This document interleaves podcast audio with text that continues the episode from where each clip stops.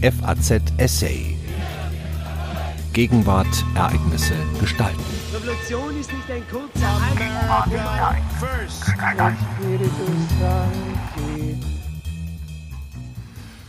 Abgrenzen, eingrenzen. Der Verweis auf das verlorene konservative Erbe der CDU ist ein altes Klagelied. Und schon Angela Merkels Vorgänger mussten auf Erfolge von Parteien von rechts der Union reagieren. Was kann die CDU von heute aus dem Umgang mit dem BHE, der NPD und den Republikanern lernen? Ein Essay von Professor Dr. Frank Bösch. Man hört es aller Orten. Die CDU müsse ihr konservatives Profil stärken, um den abtrünnigen rechten Rand zurückzugewinnen. Angela Merkels liberaler Kurs gilt als Grund für die Schwäche der Union. Konservative wie Alexander Gauland hätten sich deshalb eine neue politische Heimat gesucht und mit ihnen ein Achtel der Wähler. Diese Stimmen werden lauter. Alexander Dobrins Aufruf zu einer konservativen Revolution gegen die Vorherrschaft der 68er war nur ein besonders zugespitzter Zwischenruf. Strategisch scheint eine konservative Kurskorrektur naheliegend. Allerdings lässt schon ein Blick in unsere Nachbarländer Zweifel aufkommen, ob eine konservativere christlich-demokratische Regierung tatsächlich wie früher knapp die Hälfte der Wähler erreichen könnte. In allen europäischen Staaten sind die großen Volksparteien eingebrochen. Eine starke rechte Konkurrenz finden wir auch dort, wo bürgerliche Parteien einen nationalistischen Ton angeschlagen haben. So blieb etwa die österreichische Volkspartei, die ÖVP, deutlich konservativer als die Union. Doch trotz der markigen Slogans eines Sebastian Kurz erreichte die Freiheitliche Partei Österreichs, die FPÖ, bei der letzten Parlamentswahl 26 Prozent. Auch der ungarische Ministerpräsident Viktor Orban setzt auf einen nationalistischen Kurs. Dennoch erhält die rechtsextreme Partei Jobbik bessere Ergebnisse als die AfD in Deutschland. Andere Regierungschefs wie Nicolas Sarkozy folgten im vergangenen Jahrzehnt ebenfalls keinem linksliberalen Kurs, doch der rechtspopulistische Front National blieb stark. Entsprechend ist auch für Deutschland nicht ausgemacht, ob eine konservative Revolution in der CDU die AfD wieder einfängt oder nicht doch vielmehr deren Themen stärkt. In vielen Nachbarländern weckte der nationalistische Kurs bürgerlicher Parteien neue Erwartungen und produzierte Enttäuschungen, die den rechten Rand eher stärkten. Der Verweis auf das verlorene konservative Erbe der CDU ist ein altes Klagelied. Es hat immer einen nostalgischen Unterton, so wie der Konservatismus selbst. Er erinnert an die Kanzlerschaft von Konrad Adenauer und Helmut Kohl, als die Union der absoluten Mehrheit noch nahe war und sie in vielen Bundesländern sicher besaß. Tatsächlich musste sich die CDU immer wieder mit den wellenartigen Erfolgen des rechten Rands auseinandersetzen, trotz konservativer Leitfiguren wie Franz Josef Strauß und Alfred Dregger. Wie gelang es der CDU also in der Zeit vor Merkel, die am rechten Rand aufblühenden Parteien klein zu halten? Es wird oft vergessen, dass die Adenauer CDU sich anfangs nicht auf große Mehrheiten schützen konnte. Nur in den katholischen Teilen der Republik konnte die Union dank der ehemaligen Wählerschaft des Zentrums sogleich zur stärksten politischen Kraft werden. In der nördlichen Hälfte Deutschlands reüssierten dagegen rechte Parteien. Die anfangs hohe Arbeitslosigkeit förderte dies. In Niedersachsen etwa kam die Union 1949 hinter der konservativen Deutschen Partei nur auf Platz drei. Zwei Jahre später zog dort bei der Landtagswahl die rechtsextreme Sozialistische Reichspartei, die SRP, mit 11 Prozent ein. Bei der Landtagswahl in Schleswig-Holstein lag die CDU deutlich hinter der rechtsausgerichteten Vertriebenenpartei, Block der Heimatvertriebenen und Entrechteten, BHE. Besonders Adenauers Außenpolitik, die in Kooperation mit den Westalliierten auf eine bundesdeutsche Souveränität angelegt war, verärgerte viele konservative Protestanten. Diese dachten stärker gesamtdeutsch. Ebenso sorgte für Missmut, dass Adenauer viele protestantisch-konservative CDU-Führungsfiguren wie Hans Schlange Schöningen und Friedrich Holzapfel rasch auf Botschafterposten abschob. Trotz dieser Stimmung ließ Adenauer sich nicht darauf ein, seinen Kurs der Westbindung zu verlassen oder sich mit nationalistischen Parolen anzubiedern. Der Wirtschaftsaufschwung erleichterte letztlich die Integration des rechten Randes. Entscheidend war zudem, dass Adenauer auf eine großzügige Sozialpolitik setzte, die den marktliberalen Vorstellungen Ludwig Erhards kaum entsprach. Entschädigungen für die Flüchtlinge oder höhere Renten kamen jeweils rechtzeitig vor den Wahlen und erwiesen sich als wichtiger als die nationale Frage. Zudem setzte Adenauer rasch auf eine Einbindung der kleinen rechten Parteien. Spitzenpolitiker der Deutschen Partei und des BHE erhielten großzügig Posten im Kabinett und schließlich das Angebot, der CDU beizutreten. Vermittels dieser Steinbruch-Taktik kamen konservative Bannerträger wie Hans-Christoph Seebohm oder Theodor Oberländer zur Union und mit ihnen viele Wähler. Von den Rechtsparteien blieb nur ein zerstrittener Flügel zurück, der sich radikalisierte und marginalisierte. Wäre dies also eine historische Blaupause für die Merkel-CDU, eine Zusammenarbeit oder eine Koalition mit der AfD und anschließend das Angebot an ausgewählte Leitfiguren in den sicheren Hafen der Union einzulaufen? Das erscheint fraglich. Gelingen konnte das Aufsaugen des rechten Randes im Klima des Kalten Krieges, der einen antikommunistischen Schulterschluss notwendig erscheinen ließ. In Zeiten vor der staatlichen Parteienfinanzierung verfügte das Kanzleramt zudem über überlegene Ressourcen, um kleine Konkurrenten mit Offerten zu locken. Die kleinen rechten Parteien hatten nur wenige eigenständige Mittel. Schon in der Ära Adenauer zeigte sich jedoch, wie hoch der moralische und politische Preis für diese Einbindung war. Minister wie Oberländer mussten Anfang der 1960er Jahre nach Enthüllungen über ihre NS-Vergangenheit gehen, während Seebohm durch seine konservativen Sonntagsreden kaum noch tragbar erschien. Vorgänge wie diese werfen bis heute einen Schatten auf diese Zeit. Auch die Integration der konservativen und rechten Parteien unter Adenauer konnte nicht verhindern, dass kurze Zeit später abermals eine rechte Konkurrenz neben der Union reüssierte. Die Zeit der ersten großen Koalition ab 1966 erscheint heute als Parallele zur Gegenwart. Damals zog die NPD in viele Landtage ein, in Baden-Württemberg sogar mit fast zehn Prozent. Wie unter Merkel erzeugte die Große Koalition Unmut, der in dem Vorwurf gipfelte, die Union verrate ihr konservatives Profil. Die subjektive Angst vor der kleinen Konjunkturflaute und den Studentenprotesten kam hinzu. Die CDU befürchtete schon 1966, dass sich die NPD rechts von ihr mittelfristig mit zweistelligen Ergebnissen würde etablieren können. Wie mit den Nationaldemokraten umgegangen werden sollte, war in der Union umstritten. Eine Grundlinie war, den abtrünnigen rechten Rand nicht konfrontativ, sondern verständnisvoll zu behandeln. Vor allem Kanzler Kurt Georg Kiesinger vertrat diesen Kurs. Zitat Wir müssen also diese Leute nicht als Neonazis behandeln, sondern als Menschen, die aus verständlichem Ärger gegen dieses oder jenes handeln, führte er etwa im Mai 1968 im CDU-Bundesvorstand an, nachdem die NPD gerade in seinem Heimatland Baden-Württemberg reüssiert hatte. Auch vor der Bundestagswahl 1969 betonte Kiesinger, es sind Leute, die unglücklich darüber sind, dass große Teile dieses Volkes sein nationales Selbstbewusstsein zu verlieren scheinen. Es sind auch solche, die meinen, man könnte mehr tun gegen diese linksradikalen Studenten und so weiter. Zitat Ende.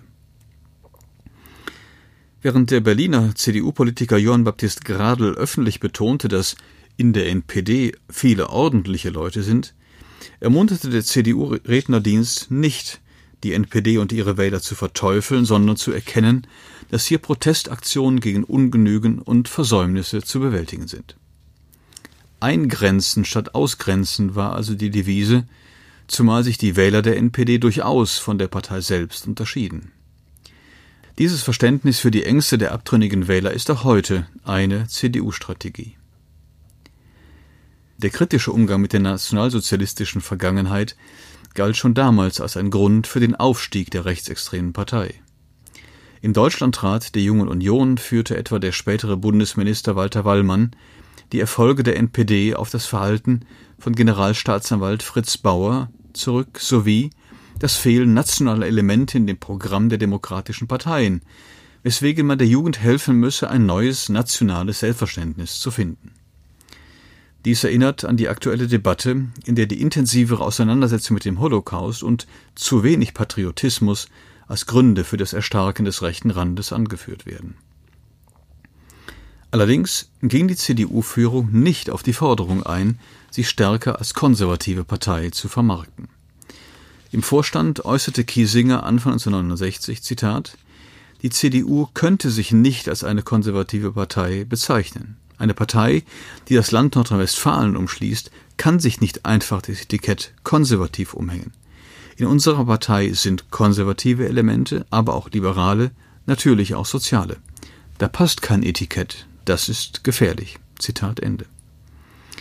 Damit hielt die CDU trotz der Erfolge der NPD an ihrem Erfolgsrezept fest, sich als Volkspartei der Mitte zu titulieren. Zudem setzten die Christdemokraten der NPD-Propaganda einige Grenzen. So verteidigten die Argumentationshilfen der Bundesgeschäftsstelle unzweideutig die Aufnahme der Gastarbeiter, anstatt sich an die Rechte weiter anzubiedern. Andererseits traten in verschiedenen Ländern jüngere Politiker mit betont national-konservativem Profil hervor. In dem bislang eher katholisch-sozial geprägten Landesverband Hessen übernahm 1967 Alfred Dregger den Parteivorsitz, in Niedersachsen ein Jahr später Wilfried Hasselmann. Schon 1966 war Hans Filbinger in Baden-Württemberg Ministerpräsident geworden. Im Vergleich zu ihren Vorgängern setzten sie stark patriotische Akzente und sorgten aus der Provinz heraus für einen harten Polarisierungskurs. Während in den 1970er Jahren Helmut Kohl eher das moderne, liberale Gesicht der Bundes-CDU wurde, setzten sie konservative Gegenakzente. Ein derartiges Doppelspiel zwischen liberaler Spitze und konservativer Provinz ist ein wesentlicher Unterschied zu heute. Umstritten war die Frage, inwieweit man mit der NPD kooperieren dürfe. Koalitionen auf Landesebene blieben ausgeschlossen, in einzelnen Kommunen kam es dagegen zur Zusammenarbeit. Einzelne Unionspolitiker bemühten sich überdies, NPD-Landtagsabgeordnete zur eigenen Partei herüberzuziehen. Am 12. Dezember 1969 trug der Landesvorsitzende Hasselmann im Bundesvorstand den Plan vor, den Regierungswechsel in Niedersachsen durch die Aufnahme von NPD-Parlamentariern zu erreichen, was unter anderem Helmut Kohl sofort kritisierte. Dennoch stimmte die Führungsspitze der CDU zu. Zitat Die Aufnahme ehemaliger NPD-Mitglieder, die keine bedenkliche politische Vergangenheit haben, ist von der CDU in Niedersachsen beabsichtigt. Obwohl von anderen Landesverbänden dagegen Bedenken geltend gemacht wurden, weist der Generalsekretär auf die Möglichkeit des politischen Irrtums hin und teilt das Verständnis des Präsidiums für die Aufnahme von unbedenklichen früheren NPD-Abgeordneten mit. Zitat Ende. Schon einen Monat zuvor hatte der Vorstand der CDU in Niedersachsen beschlossen, drei NPD-Abgeordnete zu übernehmen.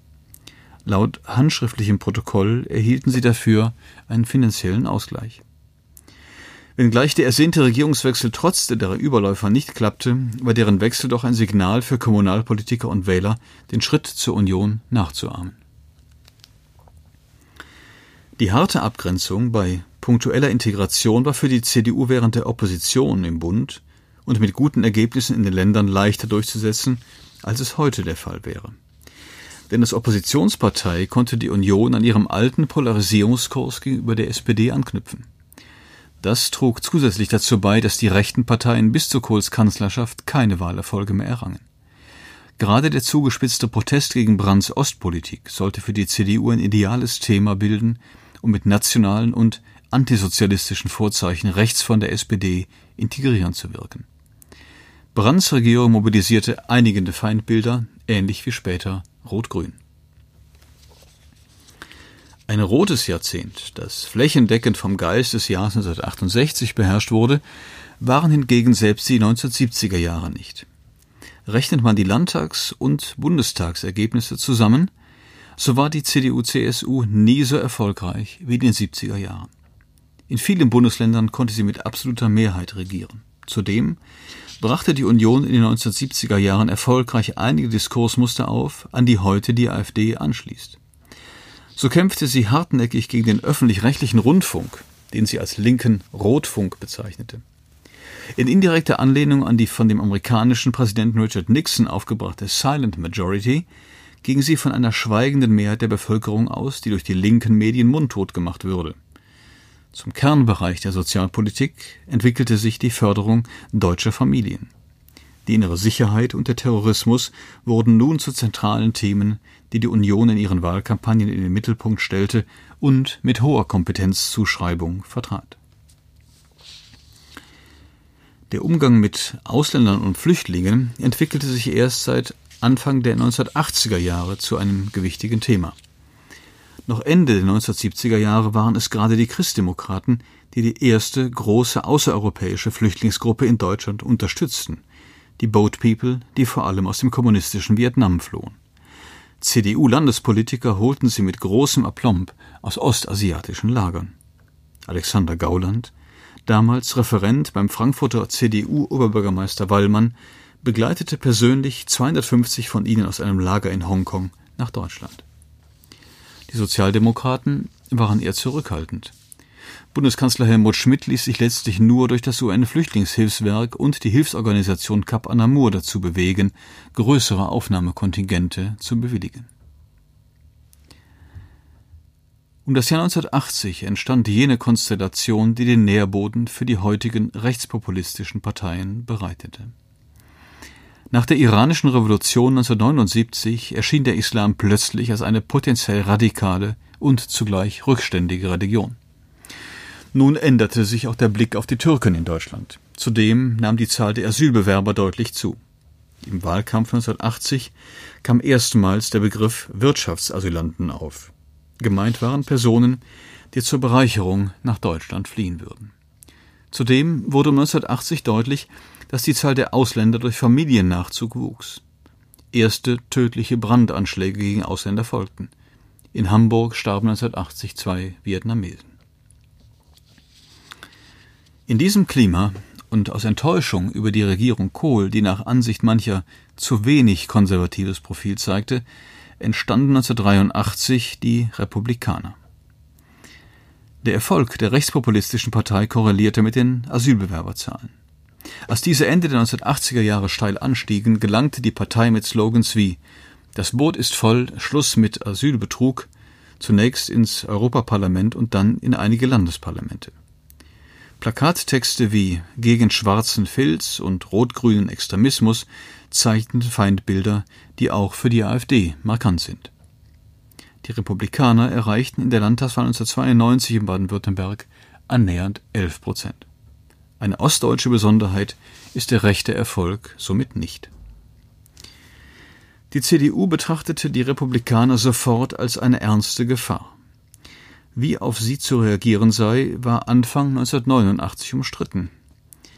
Einzelne wie der rheinland-pfälzische Ministerpräsident Karl Ludwig Wagner, der Bundestagsabgeordnete Klaus Fischer oder der ehemalige Berliner Innensenator Heinrich Lummer sahen sie prinzipiell als koalitionsfähig an.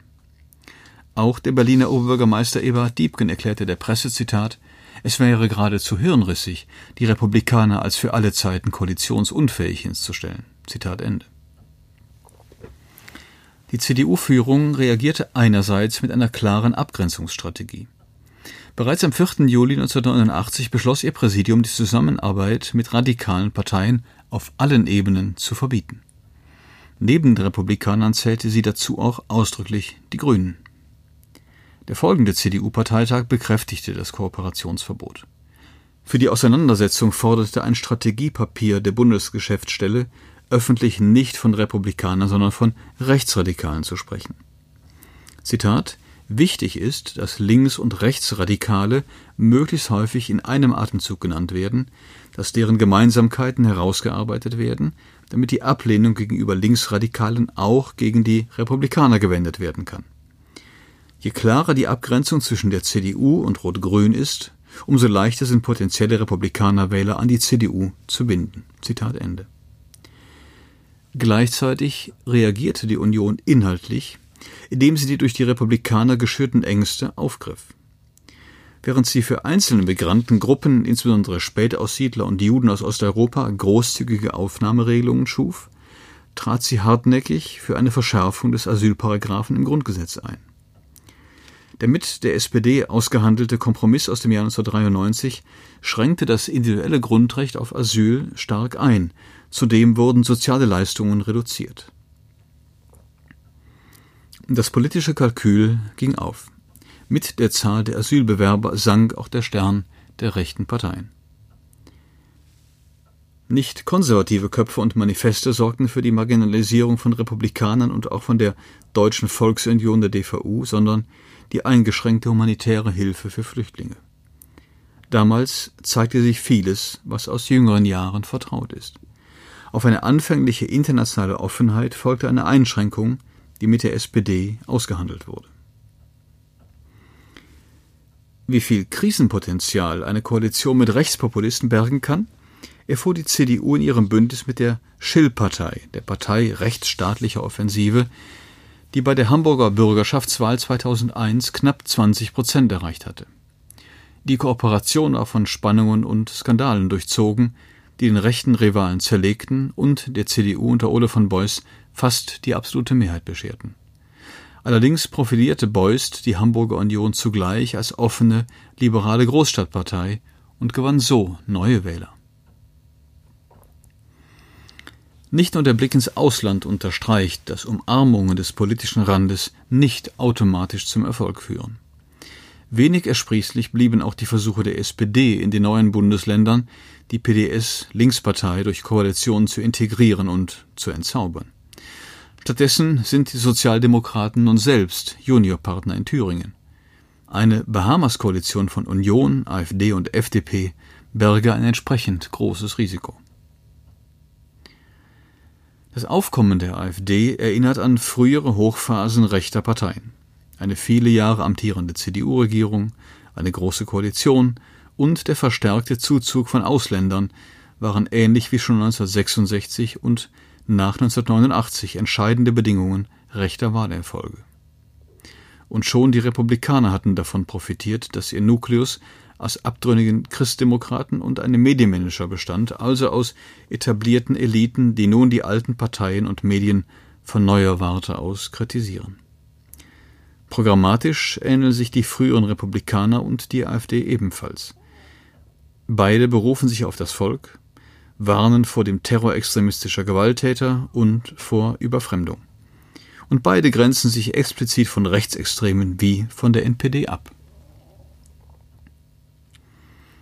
Kann ein konservativer Kurs der Union die AfD tatsächlich stoppen? Ein Blick in die Bundesländer verrät, dass es keinen klaren Zusammenhang gibt. Im Gegenteil. Die AfD ist dort besonders stark, wo die Union durchaus konservativ ausgerichtet ist, etwa in Bayern und Sachsen.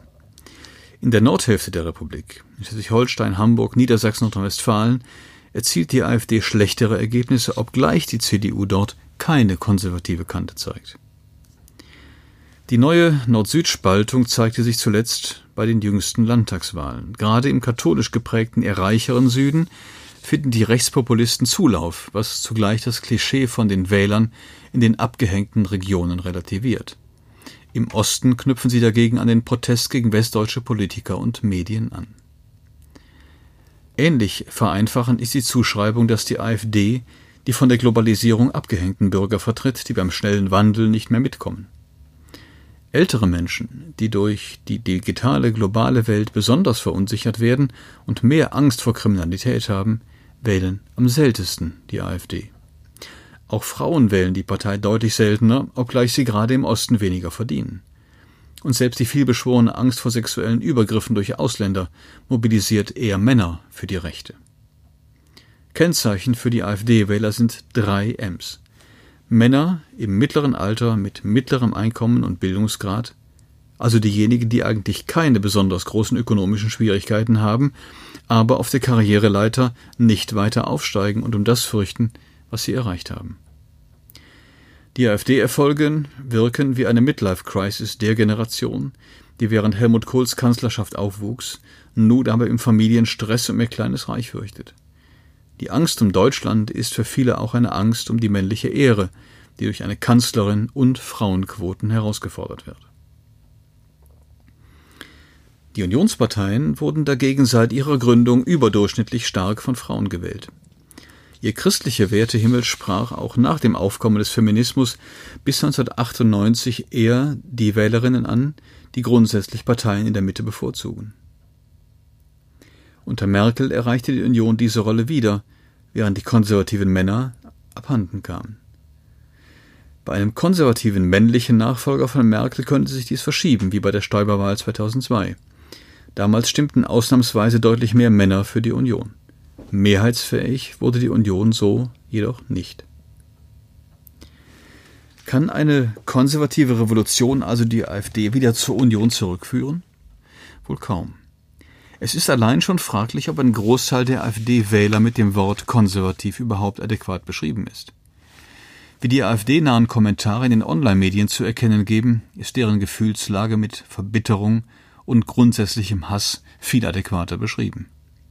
Manifeste und Umarmungen helfen ihr wenig. Die Geschichte der Union zeigt vielmehr, dass Grenzen nach rechts und der Blick auf die Mitte ihren Erfolg abgesichert haben. Stark war die Union, wenn sie sozialen Ausgleich mit regionaler Erdung verband. Parteien reüssieren nicht nur, wenn sie laute Ressentiments aufgreifen, sondern ausgewogen und eigenständig agieren. Sie hörten ein Essay von Prof. Dr. Frank Bösch. Er ist Direktor des Zentrums für zeithistorische Forschung in Potsdam und ordentlicher Professor an der dortigen Universität. Der Essay erschien in der Frankfurter Allgemeinen Zeitung im Ressort Die Gegenwart am 19. Februar 2018. Am Mikrofon verabschiedet sich Daniel Deckers. FAZ Essay. Gegenwart, Ereignisse gestalten.